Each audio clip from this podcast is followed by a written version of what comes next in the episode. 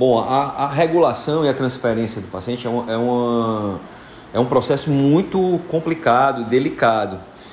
Você, existem questões que precisam ser respeitadas é, em relação à segurança do paciente, a qualidade do transporte, né? Então, às vezes demora uma regulação porque o paciente não está numa condição adequada de transporte, ele pode ter um prejuízo maior do que um benefício se for colocado numa ambulância. Às vezes são distâncias longas, o paciente tem que estar preparado e precisa é, estabilizar o paciente. A, a, o quadro do paciente ele precisa realmente ser avaliado.